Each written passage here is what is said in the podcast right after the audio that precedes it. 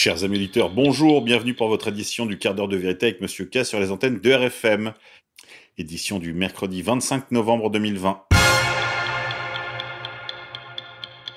Aujourd'hui, nous sommes la Sainte Catherine.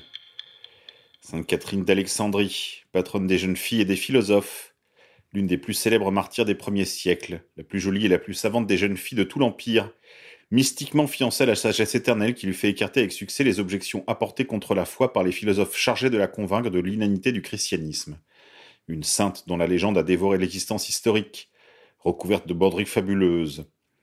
Elle est surtout connue par cette légende qui lui a fait mourir déchiquetée par quatre roues armées de pointes et de scies. Très populaire au Moyen Âge, elle fut l'une des voix de Sainte Jeanne d'Arc. Son culte reste très vivant au monastère situé au pied du mont Sinaï, où des anges l'ont porté. Je suis la descendante de l'illustre roi Costos. On m'appelle Catherine, j'ai étudié les langues, exploré la science des philosophes et des poètes, mais j'ai compris. Ce ne sont que vanités, alors j'ai suivi mon Seigneur Jésus. Je n'épouserai que mon Dieu. La passion de Sainte Catherine. Sainte Catherine Labouré aussi. Fille de paysan bourguignon, son père s'oppose à son instruction et à sa vocation religieuse. À 23 ans, elle entre chez les sœurs de Saint-Vincent de Paul. C'est là qu'en 1830, la Vierge lui apparaît au couvent de la rue du Bac, lui demandant de faire frapper la médaille miraculeuse qui opéra des conversions. Elle passe sa vie comme servante dans un hospice de vieillards. Décédée dans la maison d'Anguin-Reuilly, elle est canonisée en 1947 par Pie. Dicton du jour. À la Sainte-Catherine, tout bois prend racine. Au jardin, il est temps de travailler les planches libres du potager, de débarrasser les massifs et rocailles des feuilles mortes et de nettoyer la tondeuse. Couillonna Macron. Comme prévu, vous aurez un allègement du confinement pour les fêtes de Noël, mais ils ne déconfineront, comme le disait Alain Soral, jamais. Couillonavirus. Si l'on en croit les données d'Olivier Véran, il y a eu 40 558 nouveaux cas et 394 morts enregistrés en 24 heures en France. C'est-à-dire qu'en fait, vous avez une courbe qui est carrément à la verticale, qui monte en flèche, en pointe. On ne peut pas faire mieux. On peut pas faire mieux aussi pour s'apercevoir que les courbes et les chiffres sont complètement faux. Ils n'ont pas fait mentir les chiffres. Ils ont menti sur les chiffres. Covid-19 toujours. Preuve de fraude mondiale. Il n'y a pas d'isolat ou d'échantillon purifié du virus. Sans test viable, il n'y a aucune preuve de l'existence du SARS-CoV-2. Par conséquent, il n'y a pas non plus de preuve de l'existence d'une maladie appelée Covid-19. Cela signifie qu'il n'y a pas de base scientifique pour toute affirmation concernant le nombre de cas de Covid-19, les admissions à l'hôpital ou les chiffres. Via réseauinternational.net. Élections américaines. Contrairement à ce que raconte le média mainstream, ce n'est toujours pas fait au Michigan, ni en Pennsylvanie, ni dans les autres États clés. Les avocats du président Trump ont obtenu un recours. Joe Biden n'est toujours pas président des États-Unis. La certification des votes signifie qu'un audit est maintenant possible avec recomptage manuel et vérification des signatures pour éliminer les bulletins frauduleux, électeurs n'habitant pas dans le comté, électeurs morts, électeurs ayant voté plusieurs fois. Et est-ce que cette vérification ne conduira pas également à la vérification des filigranes numériques sur les bulletins et qu'elle ne va pas commencer à être effectuée à partir de maintenant? À suivre. Résistance, rassemblement historique mardi 1er décembre 2020 à 11h, devant l'Assemblée nationale, place Édouard Herriot, Paris 7e. Un seul mot d'ordre, union. À l'appel de collectifs d'intermittents, de travailleurs et d'employés, regroupons-nous de noirs vêtus, munis d'une bouteille de faux sang et d'une affiche indiquant votre métier, tous ensemble pour ne pas mourir. Appel à rassemblement de toutes les catégories sociales pour manifester devant l'Assemblée nationale ce 1er décembre. À faire circuler sur les réseaux sociaux, s'habiller de noir, et malheureusement, port du masque obligatoire. Oligarchie, fête de Noël. Il ne faut pas manger avec papy et mamie, prévient le professeur Rémi Salomon. Ce qui permet d'aller voir papy tout le monde et mamie à Noël avec toujours quand même des précautions. Euh, il faut il faut pas manger avec papy et mamie. On peut aller les voir. On va même, à Noël, même à Noël, parce que même si on a pris les précautions avant, euh, on peut quand même avoir. Hein, des fois, c'est plus que 7, que jours la période d'incubation. Donc, on peut aller euh, chez papy et mamie à Noël. On ne mange pas avec eux. On coupe la bûche de Noël en deux. Papy et mamie mangent dans la cuisine et nous on mange dans, la salle à manger. C'est des, choses aussi simples. Non, mais attendez, on va les voir, mais il faut limiter. Si, si je transmets le virus à papy et mamie, c'est pire que tout. C'est pire que tout. Comment, je, comment je vais vivre ça après? Parce que papy et mamie, ils ont un risque sérieux d'être en réanimation et, de, et, éventuellement d'en mourir. Donc il faut, il faut avoir ça en tête. C'est un virus qui est dangereux, surtout pour les personnes âgées, les personnes fragiles. Il faut toujours garder ça en tête. Donc oui, bien entendu, il faut essayer de... On a envie de l'oublier, ce virus. Hein. On a envie de vivre normalement. On en a marre. Ça fait des mois que ça dure. Mais on voit le but du tunnel. On va en parler tout à l'heure. Le bout du tunnel, on, le... on commence à le voir. Sur les vaccins notamment. Exactement.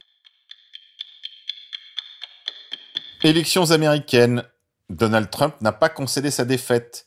Le défaitisme est inoculé par les médias démocrates et ceux qui les lisent.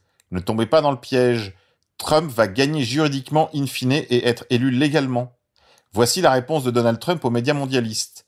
Qu'est-ce que le fait que la GSA, ou Administration des services généraux, soit autorisée à travailler de manière préliminaire avec les démocrates, a à voir avec la poursuite de nos diverses actions juridiques sur ce qui deviendra l'élection la plus corrompue de l'histoire politique américaine?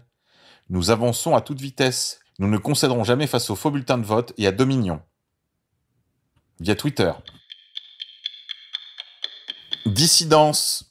Acheter de l'or et de l'argent physique de préférence à l'étranger, comme ça vous ne serez pas affiché dans le fichier français des détenteurs d'or.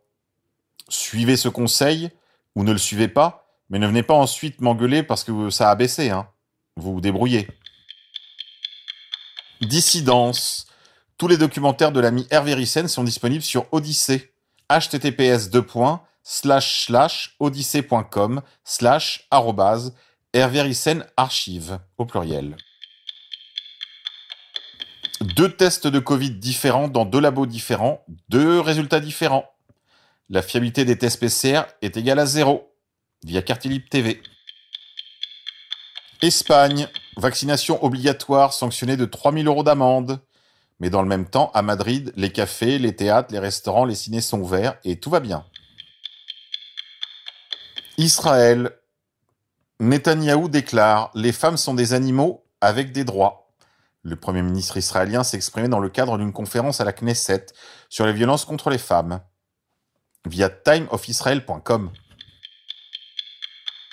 Politique intérieure, Gérald Darmanin nous fait une descente d'organes. Il a annoncé que l'IGPN va être saisi des comportements, ouvrez les guillemets, inacceptables de certains policiers hier soir lors de l'évacuation de la place de la République à Paris. L'autorité devra remettre son rapport sous 48 heures et celui-ci sera rendu public. Gérald Darmanin recule après avoir tenté de faire passer tout un train de mesures toutes favorables aux policiers en vue de la terreur et de la domination des populations par la police administrative et la tyrannie technologique. Gérald Darmanin a dû reculer. Voici qu'il lâche ses petits copains bleus. En effet, Gérald Darmanin s'était fait le petit télégraphiste du plan Boer, éminence grise de la politique sécuritaire de la France depuis Nicolas Sarkozy, et jusqu'à ce jour. Après avoir pris des coups sur le museau, et après avoir tenté de suivre aveuglément ce plan Boer, voici que Gérald Darmanin recule. Excellente nouvelle. Résistance, Linky en justice, les victimes des ondes protégées et l'absence d'obligations reconnues. Les actions contre la 5G se voient renforcées. La Cour d'appel de Bordeaux reconnaît dans une ordonnance rendue le 17 novembre 2020 le dommage imminent de 13 personnes exposées au rayonnement causé par le Linky et condamne la société Enedis à les protéger sous une forme astreinte. Une victoire pour les victimes d'électrosensibilité, défendue par maître Arnaud Durand et maître Christophe Legevac, cofondateur de MySmartCab. Une victoire aussi pour tous les consommateurs, car la justice reconnaît en plus, dans cette décision, l'absence d'obligation à l'installation du Linky et épingle Enedis sur une fonctionnalité espionne introduite dans le Linky. Cette double victoire renforce les actions collectives en cours contre la 5G dite G5 raison, en défense également entre autres de victimes des ondes.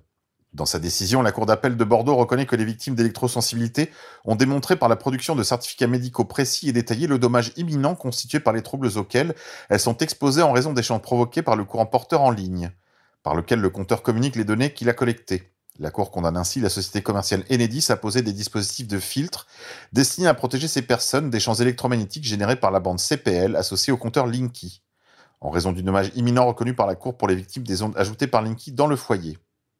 Par cette condamnation, ces personnes victimes des champs électromagnétiques retrouvent le contrôle de leur exposition au domicile.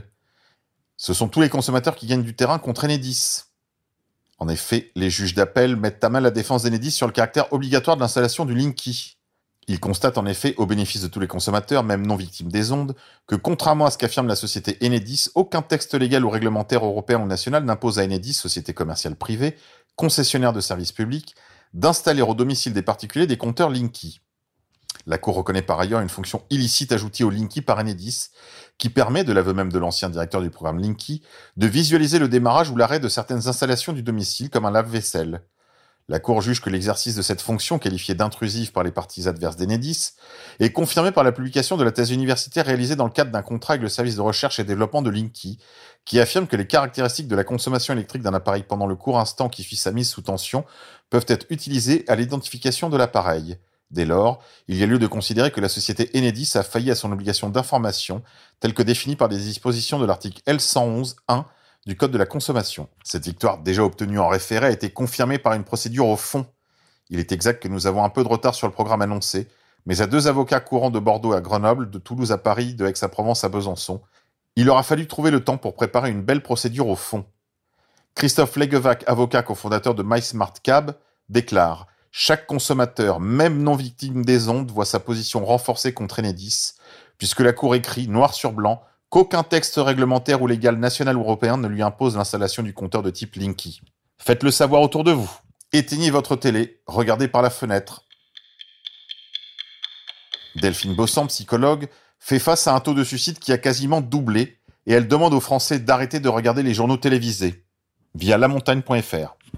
Comme à notre habitude, on se quitte en musique. Alors oui, cassez vos télévisions, faites-en des cages à chatons. Je vous propose du groupe IDF, cassez vos télévisions.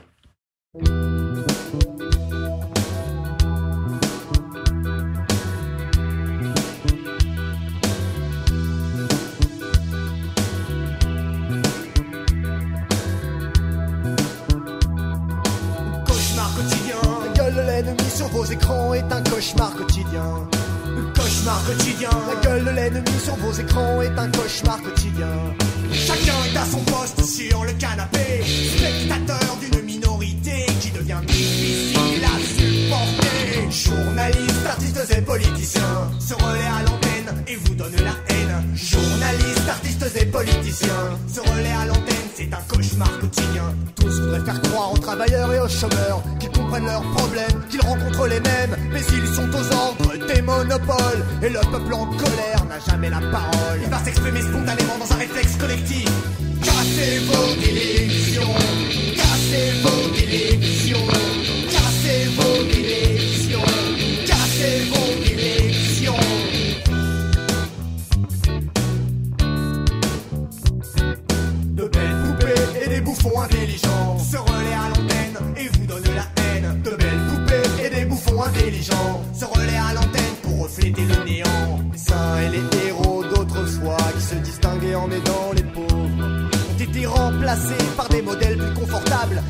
idoles